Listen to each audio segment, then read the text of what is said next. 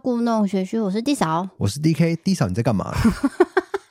我在录音啊。哎，然后录音，然后我们今天要录的是新闻自助餐。菜色不简单，来第一则新闻是：现在二零二四年，现在通膨就物价上涨，所以大家就开始讨论说要怎么斜杠，让自己的薪水越来越好。那这一则报道算是国外的，就是属于美国的，嗯、所以有没有通用于其他国家，我没办法评论。大家各自去想。总之就是来自于美国，但是适不适用在你自己身上就看一下哦，参考就好。参考是对，因为这个是 CNBC 的报道。第一个就是家务管理，现在的人大家都是比较忙于通勤工作，根本没有时间打扫，所以大家都会需要帮忙呃修剪草坪啊，或者洗车啊，整理家里这种私人助理，还可以涵盖人们日常生活的各种事务。那他们有写美国的行情薪水是。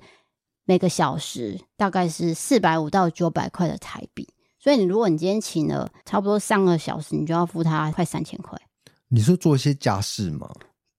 家事杂事，就整个家里的事情，他都可以帮你做。哦，就是说，你可以专心在工作，然后其他的家事是由这一位人士来打理。对，你只要去工作，然后晚上回家，家里就干干净净的。哦，但其实这件事情应该本来就一直都有在做吧。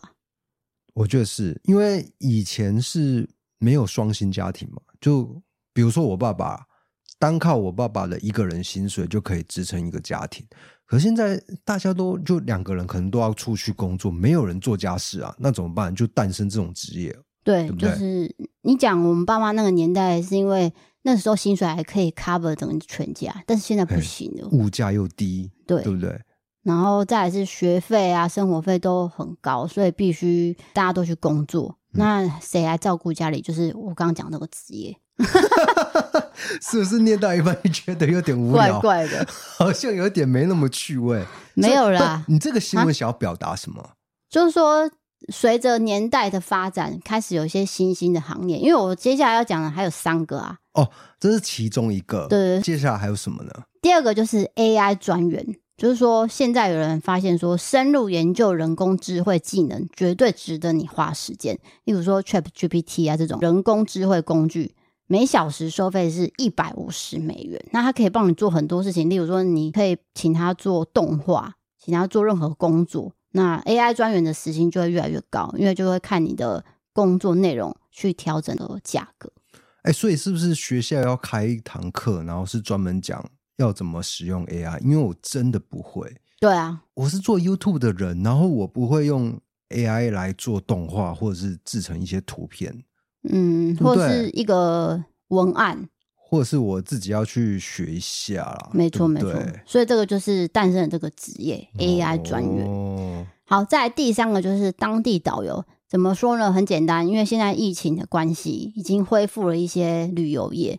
大概有恢复到疫情前水准的百分之八十七，所以如果你是家乡或是当地城市的专家，你可以考虑建立在导游网站上面有一些提供当地的行程服务。哦，例如说你是人武人，你就可以带大家 专心游人武。人武烤鸭啊，这一家很有名。对，然后或是人武什么景点，细心深度旅游。但是我现在住在台南。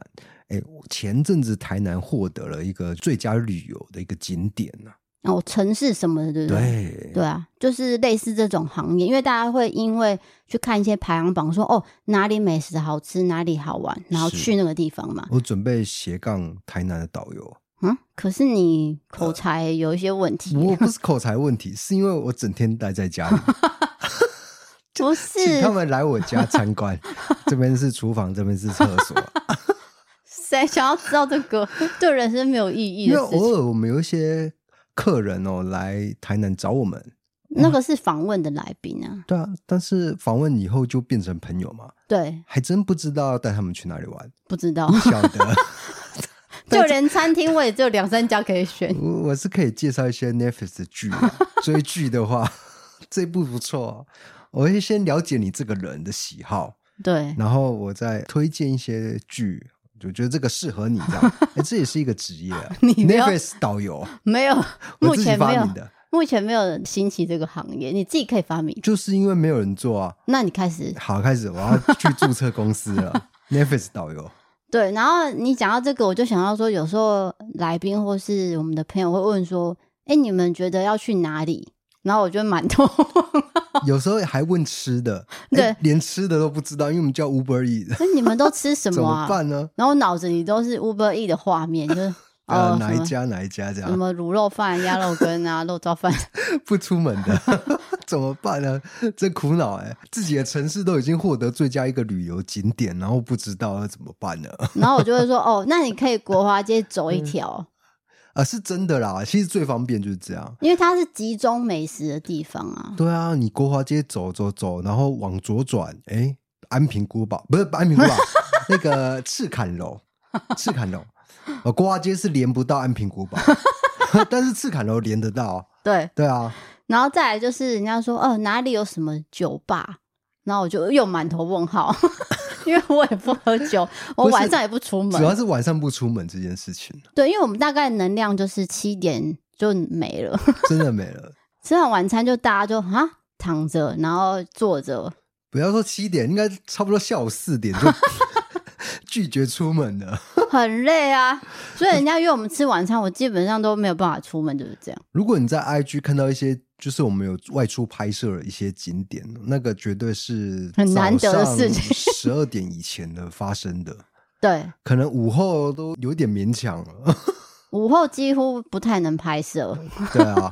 好在第四个工作就是高龄者的私人运动教练，也就是说，老年人他开始从事不同的运动，那例如说匹克球这种。可能美国比较盛行，或者是台湾也有高尔夫啊、拳击啊、冲浪这种，这种都可以请专门教练去教你。那因为你是高龄人，所以你必须特别照顾，那就等于是有个专属属于你的。运动的时候有可能会有一些伤害，对，尤其是高龄人，嗯，你绝对完全不能一摔倒啊什么的，对，所以特别有一个人来看护你。对，那他是有比喻说，像这个网站上面。一位匹克球的教练每节课收费就是大概四千二的台币。什么比比 卡丘啊？我刚刚一直听不懂。匹克球？什么叫匹克球？哦，你不是有在看美剧吗？匹克球啊？你是说做就是有一个很大的球，然后可以在上面做运动，那个叫是的，我不知道那个叫皮克球 啊，你也不太确定对不对？对对对。那我们不要硬讲，对，不要请大家自己 Google 好不好？因为我是最近看恋综才看到有人在打皮克球，我才知道哦，原来那叫皮克球。那你描述一下你看到有什么样的情况？它画面才一闪而过，你不要考我好不好？这啊，我怕我讲错。那那不要讲，不要讨论，反正就是类似皮克球。对。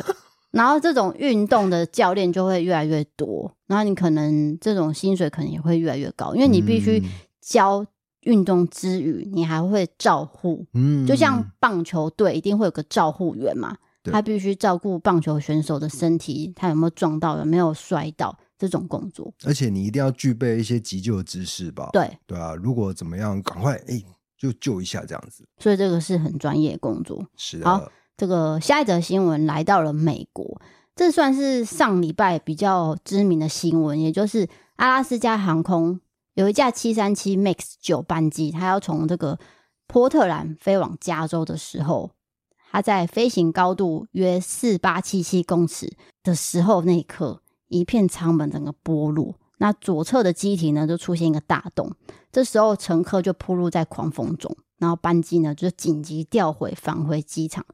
还好是没有人受到很严重的伤势，不过这个舱门呢是整个掉落嘛，非常的危险，非常的夸张。大家看那个照片，应该就是会恐慌症会发作吧？对，因为那个就是绝命，有一个什么夺命扳机哦。对对，类似死神一个一个找上门那部电影叫什么？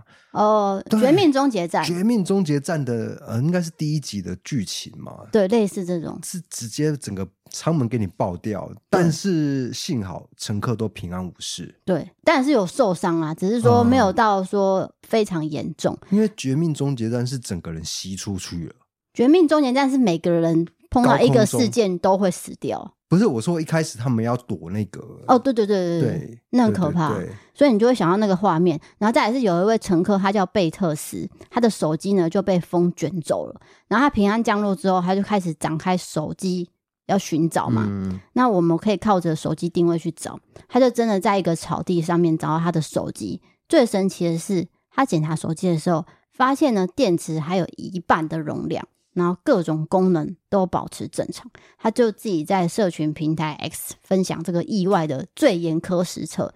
那报道指出说，这个照片来看，他手机可能是，那你要不要猜是什么型号？某某个型号从高空中掉下来，没事。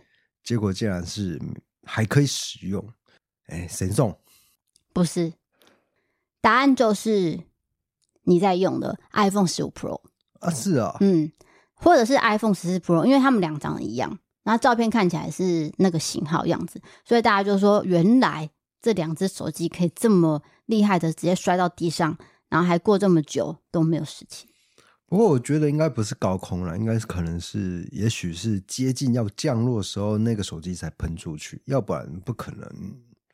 我觉得觉得不可能，是四八七七公尺的时候掉落的，不可能啦，真的啊？怎么可能飞那么久？四八七一工程的时候门掉落啊，然后风就吹出去啦。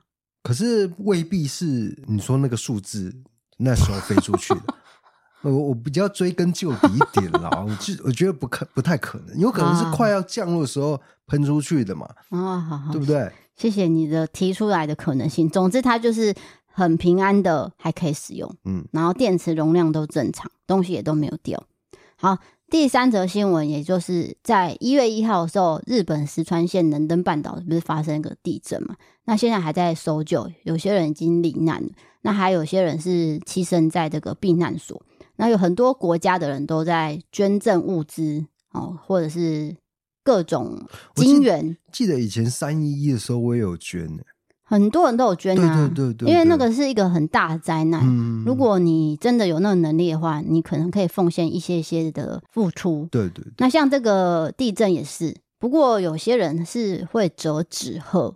那这边的日本媒体就有呼吁民众说，你们在捐赠救灾物资的时候，呃，可以用金钱，或者是用他们需要吃的东西，嗯，例如说米，然后或者是茶也可以。你不要再捐纸鹤。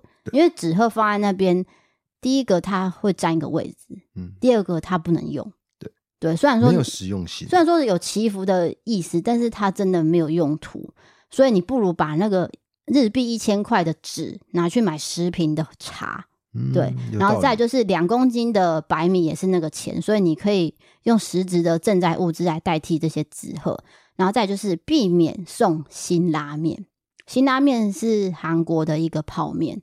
那有人会解读说，是不是因为你们不喜欢韩国，哦，所以你们不喜欢辛拉面？但其实不是，因为辛在日本是有辣的意思。这边煮那个辣泡面，老实说，第一个水资源已经不够了，你要烹调已经非常不方便。而且如果是要煮辣味泡面的话，又需要更多的水，你在灾区用水是一个很大消耗，所以是不适合作为捐款物资的。不是在针对辛拉面哦，是说这个拉面就是辣的口味的泡面。对，不要再捐了，就是不要辣的，可以吗？因为我记得泡面在一些物资比较缺乏的地方，只需要用水就可以煮成一餐。但是因为那边现在水资源短缺，嗯，所以你要看一下那边到底需不需要那些食物。我觉得我这样看起来是他们比较需要干粮啊。比如说饼干啊，或是茶这种，就是比较好直接吃的东西，所以就大家建议说不要捐这种辣的泡面。但是如果如果你手边哦，就是只剩下辣味泡面的话，其实民众是可以烹煮的时候把这个辣味包，就是改成酱油味素煮成酱油拉面。就是日本人还是有其他的方式去改变。我现在有点听懂那个意思了。因为你吃辣的，一定会想要再多喝一点水，对对对对对，什么的，对，或者是你要煮的时候也会多加一些水，对，所以就会让你的物资短缺。嗯，他的意思是这样，不是在攻击说这拉面不好，是对。像我们台湾人现在有四个账户可以捐款给日本能登半岛这件事情嘛，所以你可以透过这个管道去捐赠，就不要再想说我要寄什么东西过去，因为有些人会捐那种棉被、衣服。但那些棉被衣服可能是你用过或者发霉的，他们可能不需要。嗯，对，所以这些都可能要考量进去。是，哇，你这个问我，我最知道了。我以前做街友服务中心，我们常常会收到民众的一些捐赠。嗯，哎，真的是就是给你捐那种发霉的、臭掉的衣服。对啊，那不可能让人家使用啊，那我们也只好丢掉啊。对，所以像路边不是都有那个捐赠衣物的桶子嘛？嗯，你也不要丢棉被。对，那个人家以为那个是垃圾桶，然后这么丢，然后想说啊，这个还可以给下一个人用。对，下一个人用，谁想要用你的臭棉被？因为人还是有自尊的，嗯、不是说他现在虽然物资缺乏，但也没有必要用你的使用过的发霉的一些臭掉的东西啦。棉被跟枕头就是直接丢掉，不要再丢那个。那叫什么？就是衣服的那个捐赠桶，类似那种。对。然后你的衣服也要先挑过，不要是真的是很破烂或是酸臭的，对，再丢进去。那个我自己会觉得有点缺德，是因为你要给人家穿呢。那不是垃圾桶，而是二手衣物的一个地方。没错，没错。好，最后一则新闻来到的日本媒体有报道，这好像我不知道有没有讲过这件事，就是说。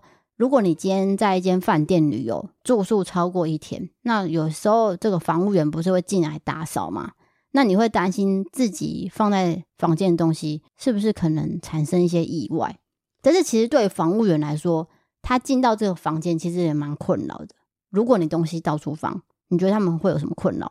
例如说，你把你的钱包或是你的包包直接落在这个书桌上、化妆桌上面。他们会想到底要不要帮你收，但是如果我今天收了，你会说你碰过我东西，就是会产生一些纠纷。纠纷，对，嗯、所以他们就是建议说，你这些东西贵重物品，你要放到保险箱。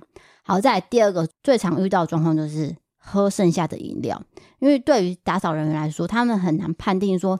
你房客到底要不要继续喝？这到底是垃圾还是说他要继续使用？没错，所以如果你确定你不喝了，你就是直接丢掉垃圾桶，哦、不要让人家觉得说你放在桌上是要喝还不喝啊。如果你不喝，你就丢啊。有些人是不喝，觉得说哦，房务员会帮我丢掉嘛。对。啊，如果没有丢，你就说哎，你怎么不丢？你怎么没有帮我打扫？你避免这些误会，不如你就是直接把这些事情都做好。是对，不然就是挂一个请勿打扰的一个牌子。对，就是说请他不要打扫。这些事情都是我们可以作为房客很简单的小动作，方便整件事情。一个房务员的一个心声。对，就是你方便我方便嘛。对，大家都方便。大家出外旅游的话，听到这则新闻哦，注意一下。对，然后也不要用热水壶泡泡面，记得。哎，是啊。不是啊，我是说把泡面丢到热水壶哦，我吓一跳啊！我想说，热水壶应该可以泡泡面吧？哎，有些人会以为那个很像是瓦斯炉的那个碗嘛，然后把它丢进去。那下一个人绝对没办法使用的，因为整个泡面是沾染到那个热水壶里面了。对对对对，所以这些事情都是住宿者要小小注意的地方。好的，好，这就是今天的新闻。接下来进入到伯利开杠的时间。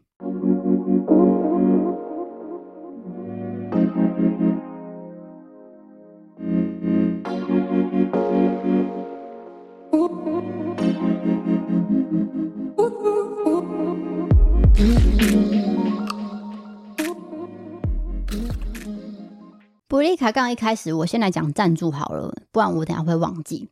这则赞助，他的名字叫做台南阿和，他写说：“D K D 嫂，你们好，我是从异色档案开始喜欢你们的，后来陆续追踪了 I G 跟故弄玄虚，真的很喜欢你们，超级用心的制作节目，谢谢你们陪伴我度过一年全职考生的日子，托你们的福考上了，小小支持，希望你们不嫌弃，爱你们。”好，感谢阿和。全职考生非常的辛苦，我曾经做过三个月吧。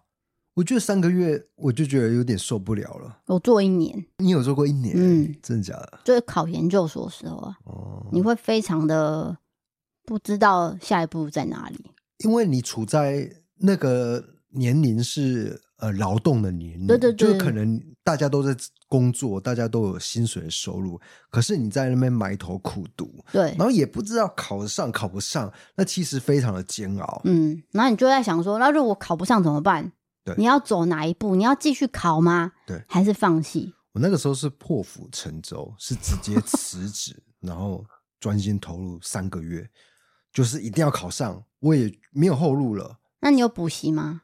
有，我有补习。是那种要看录影带的吗？看录影带，我不喜欢跟人接触，我很讨厌旁边有同学啊什么的。不是啊，你小时候一定有参加过有补习班，旁边有人，啊，就是百人教室那种。有有有，有，对不对？高中的时候有。对啊，那种真的很挤哎。长大不行的，对啊。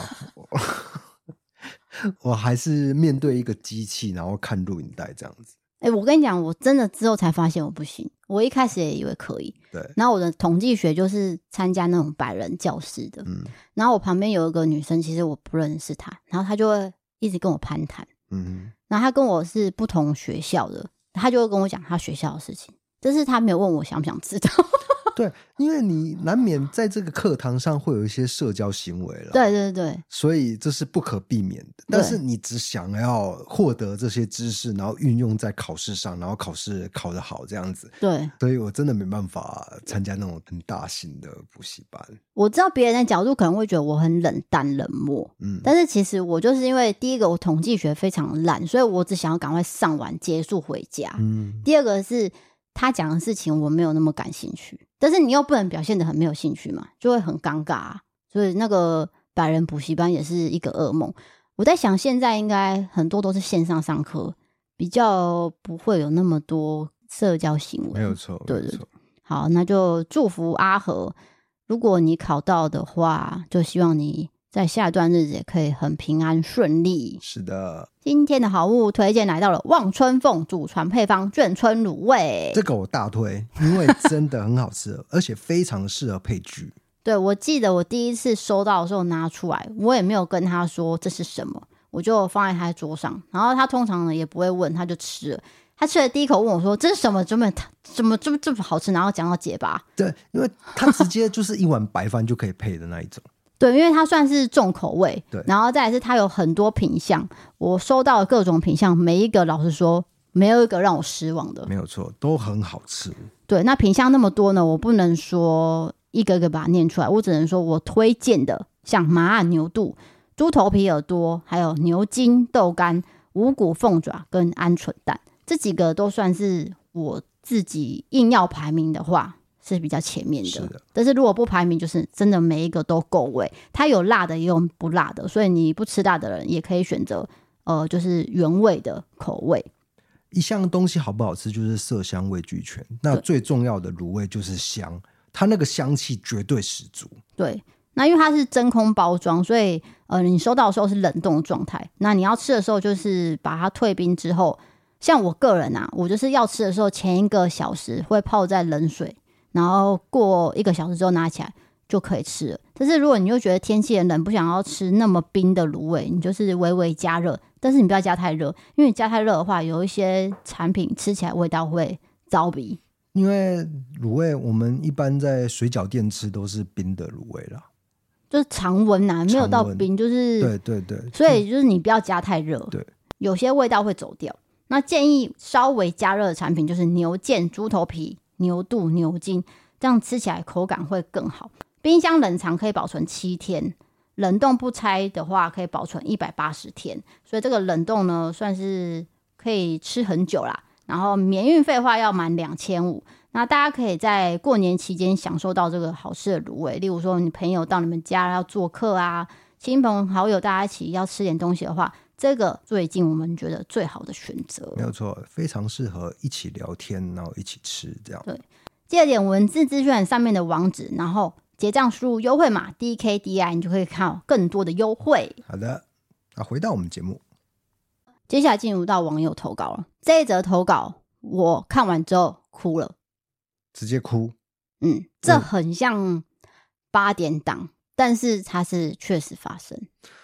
嗯、呃，是家庭人伦类吗？对，人伦，呃，对对，就是家庭，家庭，家庭成员之间的一些纠葛啊。对对对，类似。嗯，你听听看，这投稿人叫做高雄的炫，他写说：“DK 嫂，你们好，我和先生在二十四岁的时候不小心怀孕了，当下非常错愕，也不知道怎么处理。但是我先生很早就出社会，个性很成熟，所以我们马上决定要生下孩子。细问他家庭状况的时候，才发现他家境贫寒。”因为爸妈在他三岁的时候就离婚了，他一直都是由奶奶带大的。高中的时候，奶奶年纪太大，他就决定不升学，直接投入职场工作。经有朋友介绍，就去工地做水电学徒，一做就做了好几年。所以在我认识他的时候，他已经快升成师傅了。因为我怀孕过程中，我就问他说：“你有没有对妈妈的印象？”他说：“早就忘记了。”我那时候就发现他眼神有一丝落寞。我先生的爸妈当初好像是因为关系不好，所以分开。他妈妈帮他拍照的照片，我先生的笑容是笑得非常灿烂，而且看起来很快乐。我就跟他说：“我觉得当时你妈妈一定很爱你，要不要我们找找看妈妈？”他当下非常排斥，他觉得搞不好他母亲一点都不想要联络。但是我内心呢，就默默升起一些想法：如果这辈子都没有见过自己的母亲，岂不是很遗憾吗？所以默默的在网络上帮他寻找各种母亲的资讯。后来也透过了方法，知道妈妈住在高雄某个大楼里面。但是我们不敢贸然的直接去打扰他，生怕他已经有家庭会打扰到他。我们就在警卫室留了一张名片。先生的名字当初是妈妈取的，所以妈妈看到一定会知道是我先生。终于等了一个礼拜，接到妈妈电话，她跟我们约在咖啡厅。一见面，我们双方就大哭，然后当下都觉得很感动。细聊当初为什么没有再见面，妈妈说，其实那个年代是不允许母亲带走男生的，而且也没有什么探视权。但这段期间呢，婆婆一直都有偷偷去打工的地方偷看我先生，还麻烦邻居多多关照我先生。看到我们结婚，婆婆也很开心。那我们现在也有持续的联络，我们属于不打扰她，算是我们对婆婆的孝心，因为她已经有个幸福的家庭了。我知道你为什么哭了，嗯，是若是一个人的剧情，完全就一模一样哎、欸。对啊。哦，有一部剧叫做《若是一个人》，是宋博伟主演的，是，然后包含呃主唱啊，然后就是那个背后的音乐，我们都有去看演唱会。椅子乐团，椅子乐团，然后还有宋博伟，包含陈景香写的歌，我这边顺便推荐一下，椅子乐团跟陈景香写的歌非常好听。然后他的剧情就是类似这样子，对啊，对，就是可能母亲因为某些因素分开了。然后长大之后再回去找到那个母亲，嗯，那因为母亲另有家庭嘛，就会有一些嗯不知道要怎么跟他交流，对啊对啊，会有一些难处啦，对啊，你要怎么去讲当年的事情，好像也说不清楚，那要回想好像也有点痛苦，所以你的哭点是这个吗？对啊，是不是弱势一个人被我讲中了？对，看吧，因为弱势一个人是还有加一个妈妈得癌症。那个是又比较惨的剧情，drama 啦，对因为它要 drama 一点啦。对，因为它毕竟是剧嘛。那这边听起来看起来是蛮顺利的，对，就是有见到面，然后还知道说妈妈一直持续有关心着自己。那所以这个儿子也没有带着恨意啊，他们是很开心的见面，所以我觉得看起来是呃完美的结局。可以想象得到，就是他们当时在大厅见面的时候相拥而泣那个画面。对，就是原来母亲也有在关心着我，但其实一定有。对啊，这个绝对是不得已的状态才会跟自己亲生的骨肉分离嘛。对，因为在我们爸妈那个年代，有很多很多你想象不到的因素会把小孩跟妈妈拆开。是的，就是你真的想不到各种因素，所以可能这种事情到我们这一代，你可能会追溯于父母亲在哪边，也有些人不想要追溯。嗯，像这个就是。他的老婆看到他的先生好像有点想要去看，所以他帮他做这件事情。我觉得这个太太她投稿来，我看了也是很欣慰，因为她帮他先生做这件事情。嗯、对对啊，啊，我觉得啊、哦，真的是有点想哭哎。我曾经做过一个，就是他去美国，然后想要找生母的这个事情，就是他生母在台湾嘛。对，呃，那一集我也是。边剪边哭嘛？对对对，对对，因为那个是逼不得已的分开，对，然后又知道了一些细节，嗯，就是会让人家很揪心呐、啊。嗯、应该是说我们去共感这个人的体验之后，就觉得很蛮难过的啊。每次遇到这个，就是共感能力会大爆发，没错，直接爆泪这样。那我们就来讲。老师的故事 有比较好笑吗？这转换一下气氛之类的。嗯，我不能说好不好笑，就是说他遇到一个好老师，好好好，比较温馨啦，转一些温馨。可是刚刚也是温馨啦，也是温馨啊。对，来来来，这位朋友叫做淡水的老鬼，他写说，最近常常听到有人在分享校园生活，让我想到十五年前念国中的班导。我的班导是一个很用心的老师，班导用心的是他会看每个人不同的科目去定定标准。没有达到标准的就会被打屁股。像我的数学非常烂，班导给我的标准就是五十分就可以了。我历史地理非常强，老师给我标准就是历史九十八分，地理九十六分。重点来了，老师会给我们讨价还价的讨论空间。我当时跟老师说，这目标太扯了，历史只能错一题，诶，那稍微粗心写错答案，不就达不到目标了吗？老师就直接说，你就是容易粗心，所以我才定这么严格，比你谨慎一点。我说这样子压力我会很大。老师说，不然这样达标我就请你吃肯德基炸鸡桶。我本来以为老师只是说说的，后来成绩出来之后，我的地理历史都考了一百分。那当天的午餐，老师真的拿了一桶炸鸡桶给我，我超级开心的。我也把炸鸡分享给身边的同学，大家都很开心。这就是我遇到好老师的故事。哇，直接变成炸鸡大富翁，炸鸡财富自由哎、欸。我觉得是一个很窝心、贴心的举动。对，你会觉得老师可能只是说说而已，嗯，就鼓励性，希望你考到好成绩，但是没有想到他真拿炸鸡桶。对，然后他也提醒他，原来你的错误就是粗心。那如果你细心一点，你可能真的可以做到。所以他就做到了。第一个我要讲的就是说，以前我们好像觉得说成绩是一切，但是我觉得这个老师他除了先撇开成绩是一切这件事情以外，他就是看到这位学生的一个缺陷在哪里，所以他知道他可以做得到。比如说一个班级，呃，现在少子化嘛，所以大概可能有三十个学生之类的。那三十个学生他都因材施教，对，所以这个人我就知道哦，特别要这样子要求他，他一定做得到。做得到以后，以后我再给他一个非常大的奖励。哇，炸鸡财富自由那个是不得了，因为我们小时候哦吃那个炸鸡是非常不得了的，而且还可以拥有一个能力，就是把炸鸡分给同学。对，哇，所以他就说这个老师其实很用心的是，他会看每个人不同擅长科目去定定标准，然后对这位投稿者，他就是定定历史跟地理嘛，是。那其他人可能有不同科目，所以他等于是真的是认真的因材施教，没有错。所以这位老师。必须好好称赞。如果我小时候遇到这老师，我也会很开心。对，因为他那个炸鸡桶绝对不会是什么教育局拨给他的经费，是他自己薪水自掏腰包出来的。对啊，对啊，就是 愿意花自己的钱，其实是蛮难得的啦。他已经不是在上班了，对对对，就是他是真的把。教育这个职业当成职业在做，嗯，就是然后认真的鼓励学生。嗯，我在培养一个人才。对对对对对，我可以感受到这个故事背后的一个寓意是这样子。对，如果我今天是这位投稿者，我也会想要回去看看老师。是，对，但是我的人生中没有遇到这种老师。我也是，所以我从来没有回去过。对，我觉得连同学会，我好像只参加过不知道一次还两次，然后再也没有兴趣了。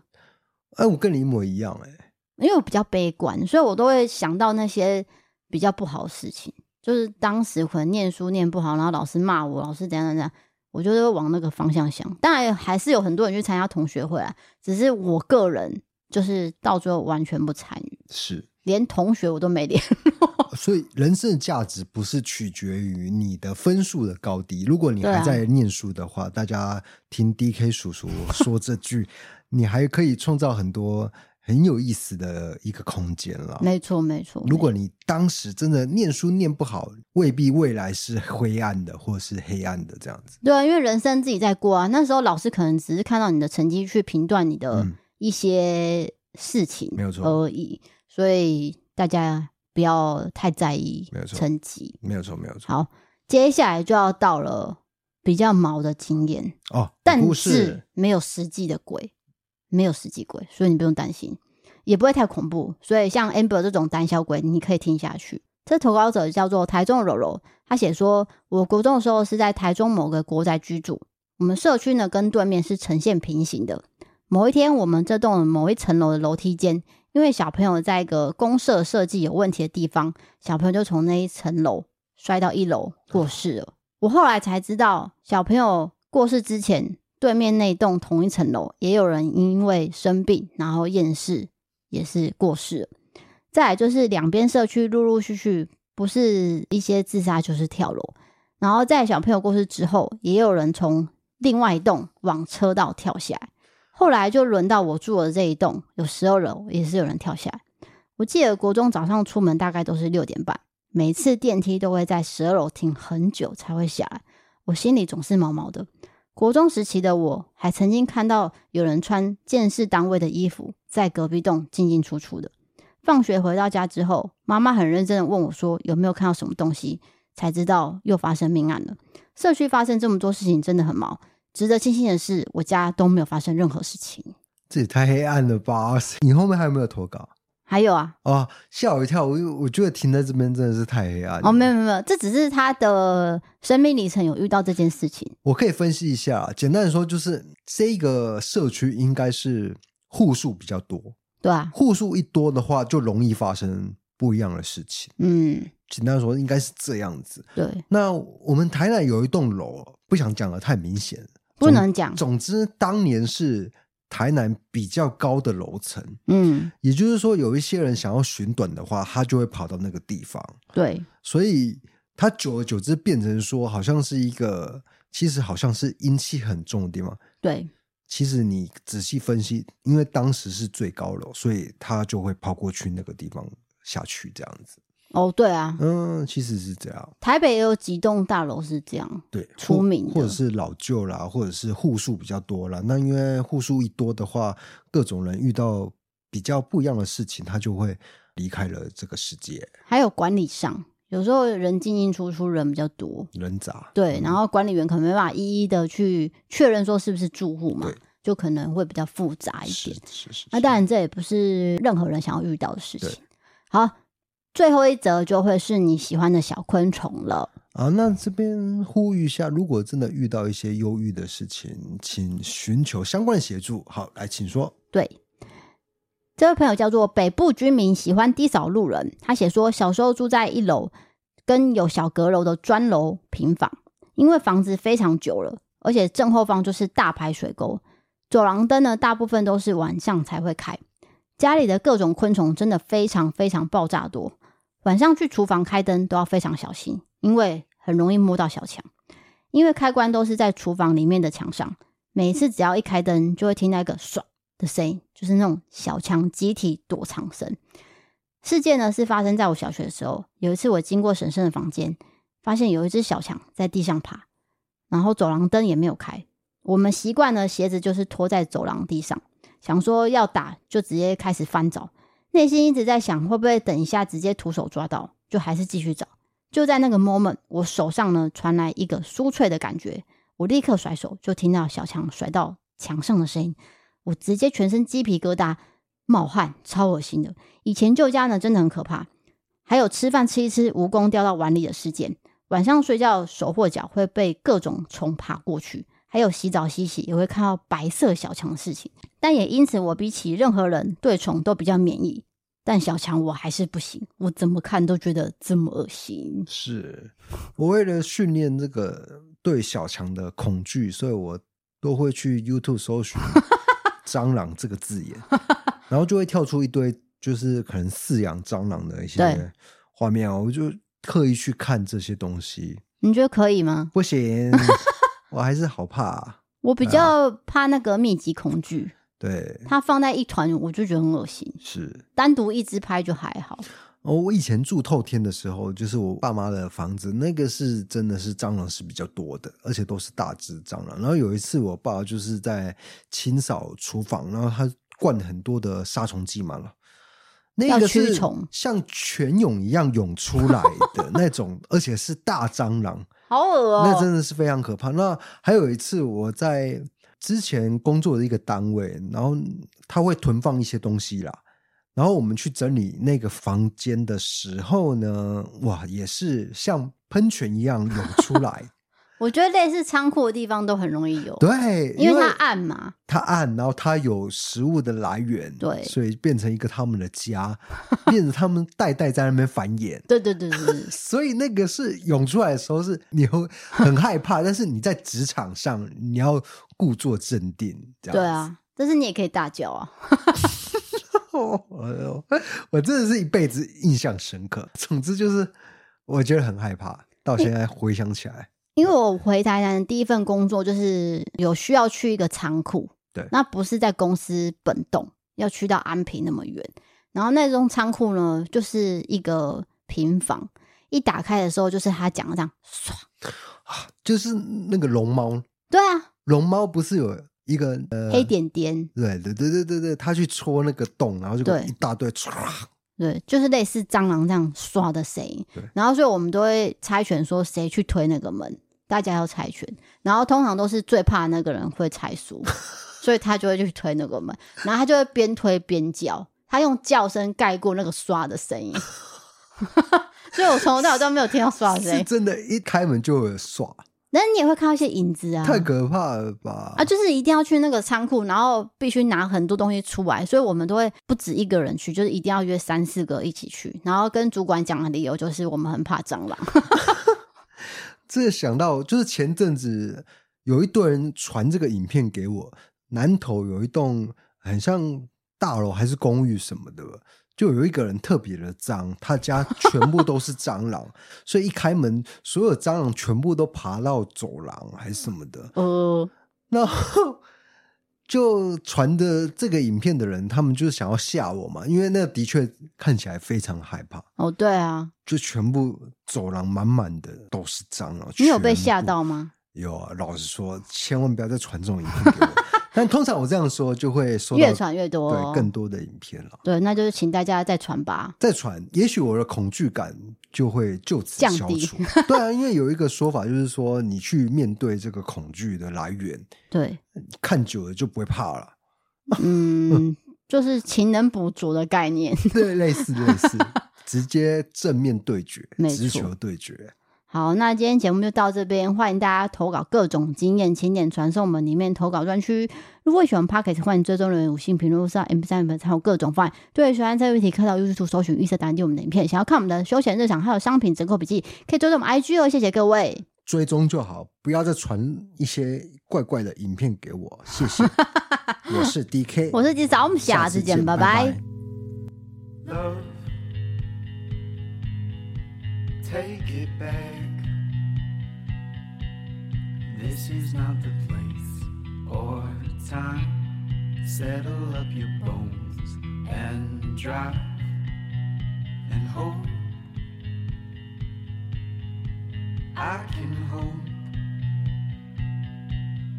Turning through the endless signs, burning up the engine lights and I will hold you to my side.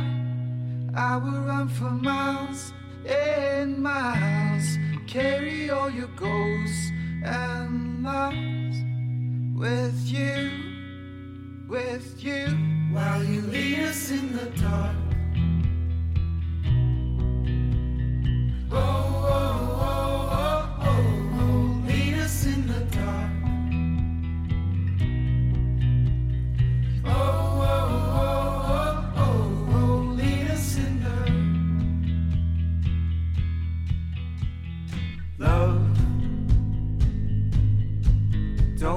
shy. We were tears at first sight, lovers of the worst design. And here